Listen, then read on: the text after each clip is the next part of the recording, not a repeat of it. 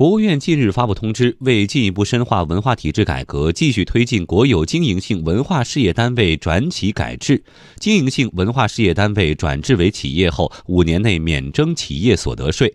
同时，鼓励符合条件的文化企业进入中小企业板、创业板、新三板、科创板等平台融资。来听央广经济之声记者蒋勇的报道。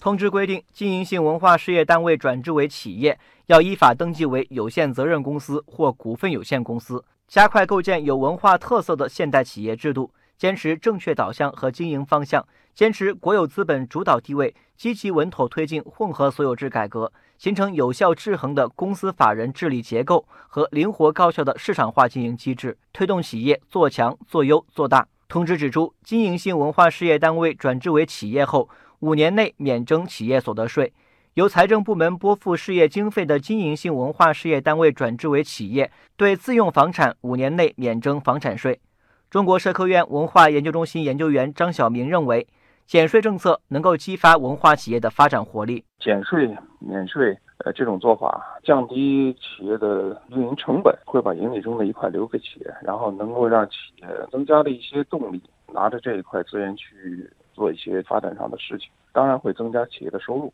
通知还指出，通过公司制改建实现投资主体多元化的文化企业，符合条件的可申请上市；鼓励符合条件的已上市文化企业通过公开增发、定向增发等再融资方式进行并购和重组；鼓励符合条件的文化企业进入中小企业板、创业板、新三板、科创板等融资。鼓励符合条件的文化企业通过发行企业债券、公司债券、非金融企业债券融资工具等方式扩大融资；鼓励以商标权、专利权等无形资产和项目未来收益权提供质押担保，以及第三方公司提供增信措施等方式，提高文化企业的融资能力，实现融资渠道多元化。北京师范大学文化创意产业研究院执行院长肖永亮说：“融资方面的政策支持能够增强文化企业的造血能力。”这种支持政策帮助他们在这个过渡期间呢，能够找到一定的方式获得融资以后，能够快速的找到健康的运营方法，能够有很强的造血的能力。